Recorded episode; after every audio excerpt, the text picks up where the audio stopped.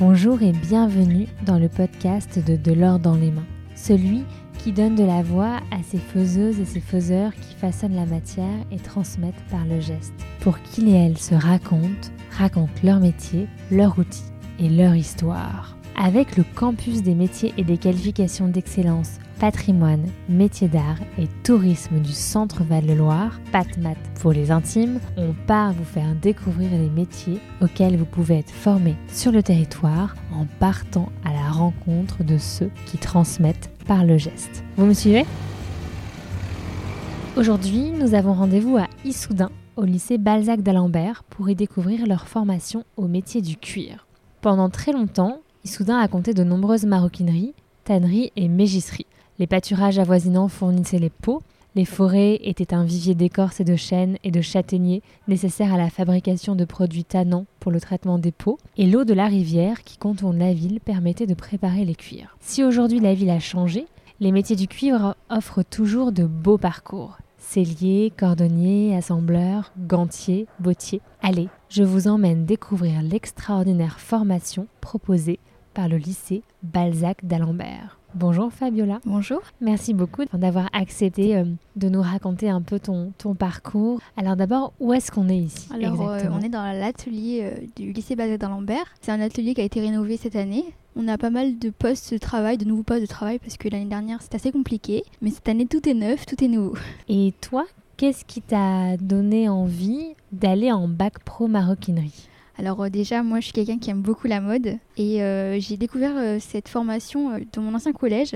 Ils m'en avaient parlé et j'étais venue faire un mini stage et ça m'a extrêmement plu et j'ai tout de suite dit que c'était ce que je voulais faire. Et tu as toujours aimé faire des choses avec tes mains? C'est ça, je suis très manuelle, j'adore vraiment. Donc quand tu étais en troisième, tu t'es dit, ok, je vais en bac pro maroquinerie, c'est fait pour moi. J'ai beaucoup hésité avec euh, le textile, le bac pro mode, mais j'ai vraiment plus accroché au niveau d'ici. Qu'est-ce que tu aimes particulièrement dans le cuir? Ah, L'odeur du cuir, j'adore.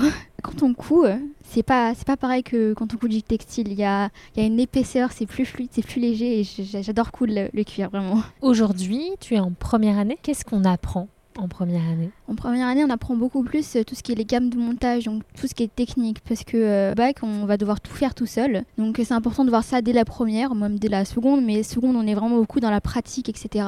Or euh, là, en première, on travaille beaucoup les gammes de montage, les dossiers techniques, tout ça. Et ta scolarité, elle ressemble à quoi? Je crois qu'il y a un peu de stage, c'est ça, et un peu d'être à l'école. six semaines de stage et du coup le reste du temps, on est au lycée. Et toi, tu as déjà fait quelques stages? J'en ai déjà fait deux en seconde, la première période, et cette année euh, en début euh, d'année. Tu les as fait où euh, Le premier, j'ai fait à Châteauroux, à Biry C'est une entreprise qui fabrique des selleries de moto. Et la deuxième à Calium, à Issoudun. Donc c'est plutôt tout ce qui est bâche et toile de tente. Donc là, enfin les deux exemples que tu viens de nous dire témoignent à quel point en fait le cuir, c'est et la maroquinerie, c'est pas que faire des sacs à main. C'est ça, oui, c'est ça. Donc ta scolarité s'organise entre les stages et le temps ici.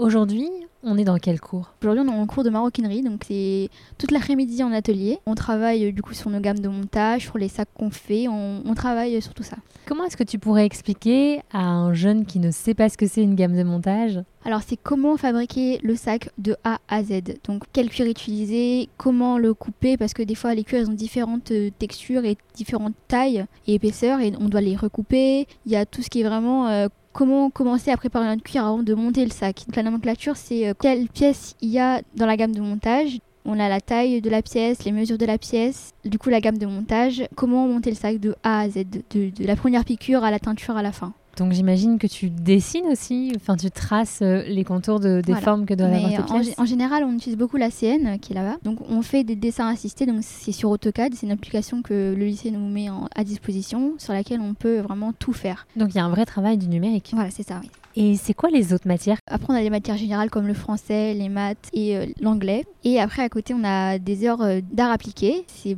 8 heures par semaine. On travaille euh, justement aussi pour faire les gammes de montage, les projets finaux. Les projets finaux, c'est un dessin de sac sur lequel on mettra toutes les informations sur lesquelles on peut travailler pour pouvoir faire un sac. Et donc, art appliqué, j'imagine qu'il y a à la fois du dessin sur l'ordinateur est-ce qu'il y en a aussi euh, à la main euh, Il y en a beaucoup à la main en fait. Euh, on travaille vraiment beaucoup à la main en art appliqué. C'est beaucoup de dessins. Et de maths, j'imagine un peu moins, un peu moins que AutoCAD en cours. C'est vraiment beaucoup de dessins, de la recherche. On exprime aussi ce que nous on veut faire et vraiment ce qu'on aime. C'est plus de liberté. Et est-ce que tu vois beaucoup de liens qui se tracent entre euh, les matières générales que tu as, donc le français, les maths, et de la pratique? Euh, Pas beaucoup. Euh, après, on a une matière, euh, c'est un peu de l'AP, donc de l'accompagnement personnel. On travaille, par exemple, sur comment calculer les surfaces, les périmètres, etc., pour pouvoir après travailler en classe en maro. Et qu'est-ce qui te fait rêver pour la suite? Moi, j'aimerais, enfin, reprendre du côté de la mode et devenir directeur artistique. Ça veut dire quoi, directeur artistique? Ça veut dire de dessiner des robes? C'est ça, dessiner des robes, imaginer euh, des robes, des vêtements. euh, vraiment, euh, je, je veux faire ça. Agathe, vous êtes l'enseignante de Fabiola? Oui. Vous êtes enseignante en quoi exactement? Je suis enseignante en maroquinerie, donc euh, dans ce lycée, le lycée polyvalent Balzac d'Alembert, depuis maintenant presque une dizaine d'années. Est-ce que vous pourriez nous présenter cette formation? Le bac professionnel euh, se passe en trois ans. Les élèves nous rejoignent soit après une troisième générale, soit après une troisième de, de découverte prépa métier. Chaque année, en moyenne, euh, par semaine, les jeunes passent une dizaine d'heures en atelier, en complément avec des heures un peu plus théoriques, euh, comme des heures de DAO, donc le dessin assisté sur ordinateur ou la STI, c'est-à-dire les sciences et technologies industrielles, plus des cours plus théoriques. Mais sinon, on est sur une base d'une dizaine d'heures en atelier où ben, on commence en seconde à découvrir ce que c'est que le travail du cuir et en terminale avoir une très très grande autonomie, c'est-à-dire que euh, terminale on va donner aux élèves une forme, un thème et ils vont nous sortir un sac. C'est toujours le plaisir pour les jeunes de voir les productions de, des, des moins jeunes, j'ai envie de dire, euh, du projet de fin d'année qu'on appelle le fameux 120 heures, qui est un peu le projet d'excellence, de dire en trois ans, voilà, je pars, je sais pas, je sais même pas ce que c'est qu'une machine à coudre et finalement j'arrive à faire ça. Et c'est vrai que ça, c'est une belle motivation pour eux. Donc ce bac pro, c'est en trois ans. C'est quelque chose qu'on peut rejoindre après la troisième. Mais j'imagine que vous avez plein de profils différents. Tout à fait. Alors le profil classique est le jeune effectivement qui sort de troisième, qui fait son année, sa scolarité traditionnelle. On a des jeunes gens qui souhaitent aussi faire la formation en apprentissage dès la seconde. Nous on le conseille un peu plus tard, mais c'est possible. Euh, c'est une très très belle expérience humaine et professionnelle. C'est difficile l'apprentissage, mais c'est très enrichissant pour les jeunes. Et nous avons aussi d'autres personnes qu'on appelle les passerelles entre guillemets, qui peuvent être même des reconversions professionnelles. Aujourd'hui, sur la classe de première, par exemple, euh, nous avons un jeune homme qui est en apprentissage et qui a travaillé pendant des années en tapisserie et qui a décidé de se réorienter. Donc, il a 25 ans, il est passé au-delà. Une autre jeune fille qui, elle, a fait un master en anglais, voilà, et qui a décidé d'avoir un travail beaucoup plus manuel. Donc, on accueille aussi d'autres types de profils de jeunes. Pourquoi est-ce que vous dites que l'apprentissage, c'est difficile? Ça peut être difficile pour un jeune qui sort de troisième, euh, qui a 20 semaines de congés par an, de se retrouver à avoir 5 semaines de congés par an. C'est violent quand même à, à 15 ans, euh, cette transformation. Après, voilà, c'est génial, on a des petits sous, on s'investit, on a l'impression d'avoir un rôle dans la société, et on a un rôle dans la société. Mais c'est vrai que cet aspect euh, de congé peut être lourd, et même si on cale les périodes d'entreprise principalement sur les vacances, des camarades, il y a toujours des moments où ça déborde sur les cours. Donc il y a toujours des moments où il va falloir travailler l'anglais, le français, l'histoire, après l'entreprise, à la Mhm. maison le soir, pour se mettre au niveau avec les camarades. D'où la difficulté. En revanche, ça veut dire que quand on est apprenti dès 15 ans, on a un salaire. Oui, alors on a un salaire qui est régulé, bien évidemment. On n'a pas un salaire entier à 15 ans, c'est-à-dire qu'il y a- il y, a une grille hein, de toute façon qui tombe par le CFA, euh, le centre de formation, euh, qui nous dit bah voilà, en fonction de l'âge, en fonction du niveau euh, de scolarité. Mais c'est vrai que ça peut, ben, dès le début, je crois qu'on n'est pas loin d'un minimum de 500 euros par mois, ça peut être impressionnant et, et donner envie aux jeunes, tout à Mhm. fait. Et vos jeunes, ils viennent de, toute la France? Peut-être pas de toute la France, mais ils viennent de loin. C'est vrai que nous sommes 17 établissements en France à proposer cette formation, donc c'est vraiment très très peu. Nous sommes les seuls là sur l'académie, et même sur l'académie limitrophe, celle de Limoges en dessous, ils n'ont pas du tout d'enseignement de maroquinerie. Donc on, on attire effectivement des jeunes qui viennent de loin, d'où l'internat au lycée, euh, mais de très loin. C'est-à-dire que j'ai eu des Parisiens qui sont venus parce qu'ils étaient plus attirés par notre établissement que par euh, établissements locaux. L'intérêt de l'internat surtout. Et après ce bac pro, à quoi peuvent prétendre les jeunes? Déjà, ils peuvent travailler. Aujourd'hui, euh, on a la chance d'être un métier extrêmement porteur. Le, luxe, la maroquinerie de luxe se porte très très bien en France. Donc les jeunes peuvent travailler. Sinon, ils peuvent pousser au niveau études. Euh, là, à partir de la, rentrée de septembre, nous ouvrons un BTS. Donc effectivement, pousser sur deux ans de plus. Ou alors pousser sur d'autres types de formations, basculer sur une formation un peu plus de mode ou, compléter. Nous avons une jeune fille qui euh, elle a complété sa formation de maroquinière par de la plumasserie, par exemple. Donc vraiment, euh, faut laisser les portes ouvertes. Souvent, quand on pense à maroquinerie, on pense à la confection de sacs, mais je crois qu'il y a plein d'autres euh, possibilités. En fait, Euh, tout à l'heure, Fabiola nous disait qu'elle avait fait son stage dans une entreprise qui faisait des sièges euh, de moto. Qu'est-ce qu'il y a d'autre? La maroquinerie pure, non. On va quand même rester sur du sac, porte-monnaie, portefeuille, porte-carte, ceinture. On va s'arrêter là dans les grandes lignes. Euh, la chaussure, c'est pas notre métier. La sellerie, officiellement, c'est pas notre métier. Après, nous sommes très proches. Savoir manipuler le cuir, manipuler une machine à coudre, industrielle, c'est quand même très très proche. Et ici, dans le bassin, géographiquement parlant, effectivement, juste à côté de nous, nous avons une entreprise qui travaille pour l'aéronautique et qui fait beaucoup de sièges d'avion. Et nous avons d'autres entreprises partenaires de sellerie, effectivement. Donc, euh, les jeunes peuvent partir en stage chez eux, tout à fait. J'imagine que vous avez à la fois des jeunes qui rejoignent les ateliers de maisons de luxe, mais aussi euh, des jeunes qui ont envie d'aller dans des plus petits ateliers, plus artisanales ou ouvrir leur propre atelier oui, bien évidemment. Alors après, ouvrir leur propre atelier, ça arrive. C'est, on leur conseille pas tout de suite en général. On leur dit effectivement, va, rouler ta bosse, euh, va découvrir, va maîtriser ton métier avant de te lancer. Mais bien sûr que ça, enfin, pour certains, c'est un objectif effectivement l'autonomie et l'artisanal pur. Est-ce que vous pourriez nous décrire un peu ce plateau technique sur lequel on est, qui est tout neuf? Oh là là, il est très très beau et très très grand et très lumineux.